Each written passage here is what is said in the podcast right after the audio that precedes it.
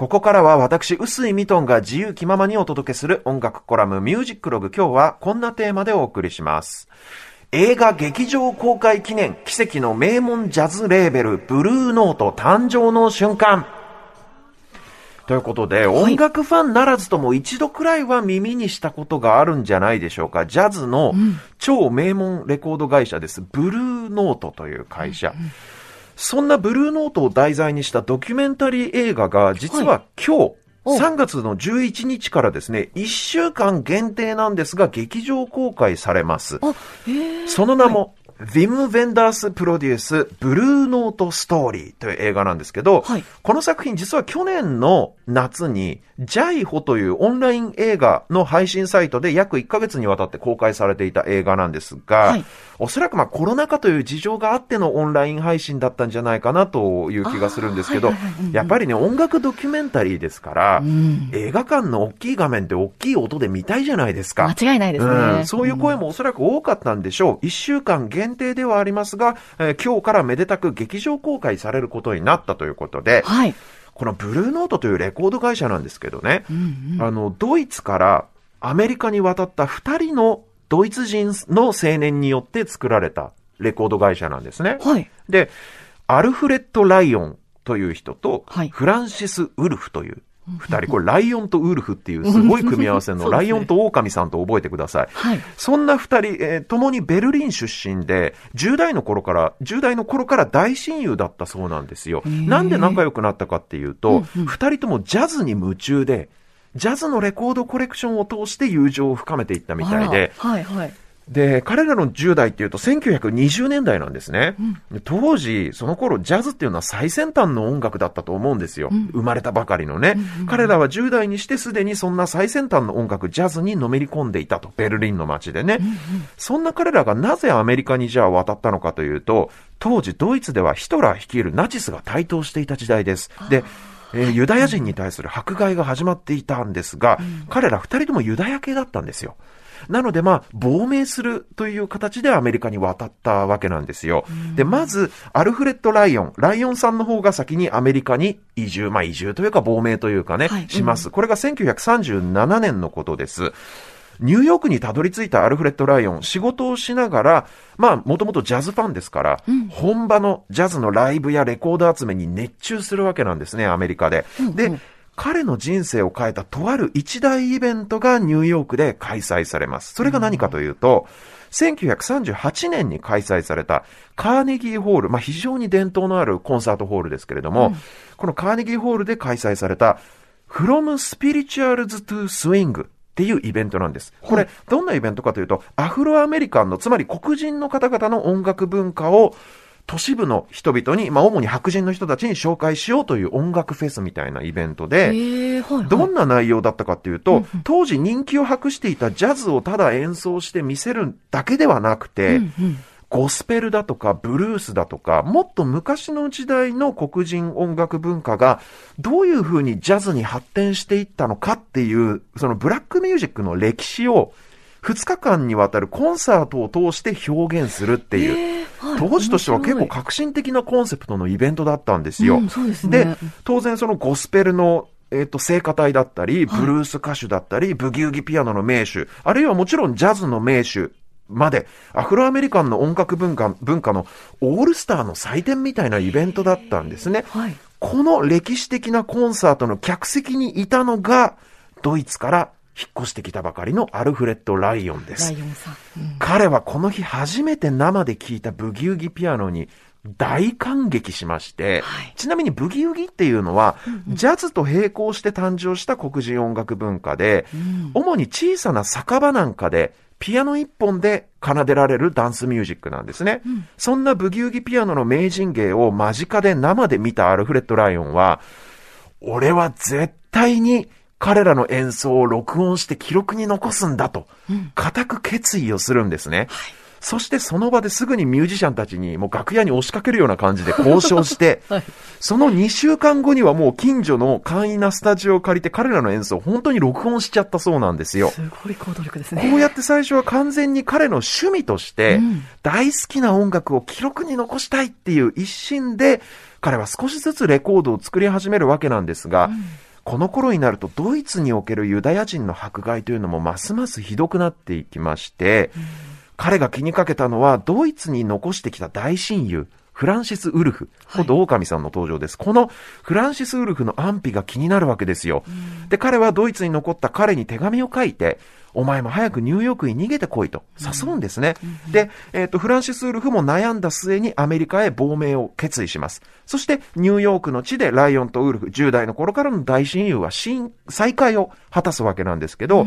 このフランシス・ウルフも大のジャズファンですから、アルフレッド・ライオンが先に来てニューヨークの地で始めていた小さな小さなインディーレーベル、ブルーノートの運営を彼も手伝うことになるんです。主に財務管理なんかを担当したようなんですが、実はこのウルフという男、はい。ドイツではプロのカメラマンとして生計を立てていた人なんですね。なので、当然レコーディング中、セッション中なんかにミュージシャンたちの写真をもう機器として撮りまくるわけですよ。うん。そして彼の撮った素晴らしい写真たちが、ブルーノ、ブルーノートのね、作品の代名詞とも言えるそのジャケットデザインに使われることになったんですね。ですので、ウルフは財務管理兼レーベル専属カメラマンのポジションに就いたってわけなんですけれども、こんな風にしてナチスドイツから亡命してきたジャズ好きのドイツ人の青年二人によって、ブルーノートというレーベルはニューヨークで作られたわけなんですけれども、彼らがアメリカに来て、ものすごく驚いたことが一つあります。はい。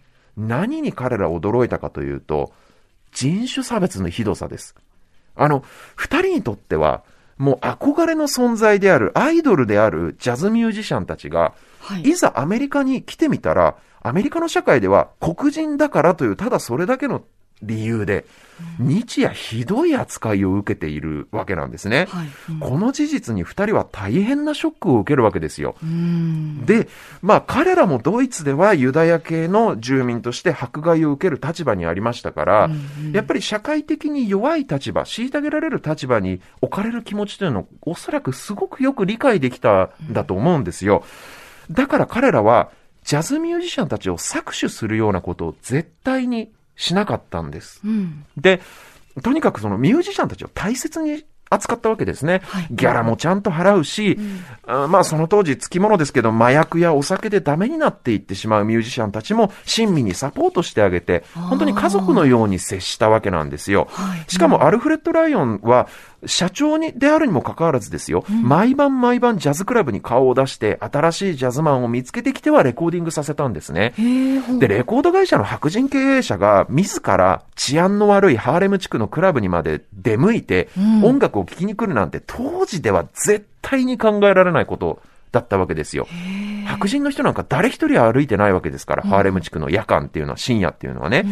しかもレコーディングするときも、もうちゃんと初めから終わりまでアルフレッドはもう立ち会うし、うんうん。ケータリングも出すし、リハーサルにもちゃんとギャラを出すし、しかもジャケットには、当時黒人アーティストのレコードって白人の女性モデルをなぜか、こう表に、ジャケットに使うんですようん。それなんでかって言ったら、やっぱり当時の人種差別のもう意識があまりに根強いもんだから、はい。そういうアフロ系のアメリカ人の写真を売り物の表紙にはできないでしょっていう概念が、感覚がはびこっていたわけなんですね。はい。それを彼はフランシス・ウルフ、まあ彼の大親友のカメラマン、フランシス・ウルフが撮った素晴らしいミュージシャン本人の写真をジャケットに使うっていう、これも当時としては、もう異例中の異例のことだったんですね。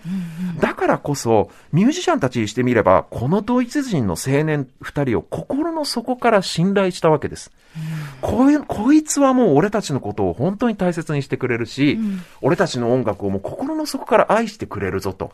まあ当然彼らとしても、それを粋に感じて、このレーベルでいい演奏を残すぞっていうふうにこう燃えるわけですね、ミュージシャンとして。素敵ですね。うん。ブルーノートってジャズの名門レーベルとして80年経った今でも現存しているレーベルですけれども、うんこのレーベルのすごいところって本当にね、びっくりするくらいダ作がないんですよ。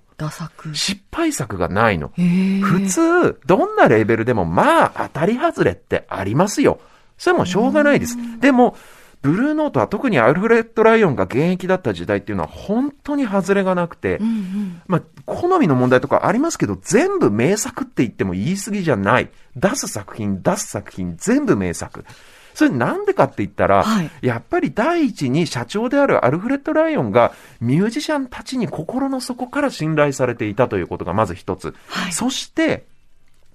彼が最後まで一ジャズファンとしての気持ちを忘れなかったことだと思うんですよ。うん。どういうことかっていうと、とにかく自分が心の底から最高って思えるミュージシャンとしか契約しなかったし、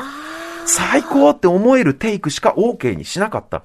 真のジャズファンであるアルフレッド・ライオン自身が本当に素晴らしいと思ったものだけをレコードにしていったわけだから、うん。ダサくもないんですよね。で、お洋服のさ、セレクトショップなんかでも、うんこの店に行ったら本当にもう素敵なものが間違いなく買えるって、もう素敵なものしか置いてないって店あるじゃないですか。はいオーナーがこだわってこだわって選んでる、うん選んで仕入れてるお店。だからなんかこの、ブルーノートっていうのはまさにその店主のこだわりがたっぷり詰まったジャズのセレクトショップみたいな感じなんですよね。はいだから外れがないわけなんです。で、今日皆さんに聴いていただきたい一曲っていうのが、うんうん。まあそんなブルーノートの名作群から一曲とも思ったんですが、はい。ではなくて、アルフレッド・ライオンがお客さんとしてアメリカに移住した当初、その直後にお客さんとして来ていた1938年のそのカーネギーホールにおける、From Spirituals to Swing という歴史的なコンサート、実はこれライブ録音が残っているんですよ。すごいですね。これなんせ1930年代の録音ですから、ちょっとね、ノイズなんかもあって、聞きづらいところもあるとは思うんですけれども、とにかくこの演奏を客席で生で聞いたアルフレッドはブルーノート設立を決意したわけですから、その後のズバリの貴重な録音が今、80年経った今でも聞けるっていうことで、ちょっとその貴重なライブ録音聞いていただきたいと思います。アルバート・アモンズ、ミードルクス・ルイス、そしてピート・ジョンソンからなる3名のブギウギピアノの名手による共演です。えー曲名カル、カバルケイド・オブ・ブギーという曲、どうぞ。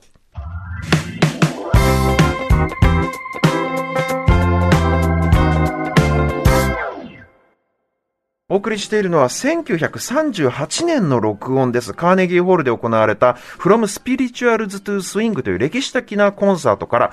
アルバート・アーモンズ、ミードルクス・ルイス、そしてピート・ジョンソンという3名のブギウギピアノの名手による共演でカバルケイド・オブ・ブギーという曲でした。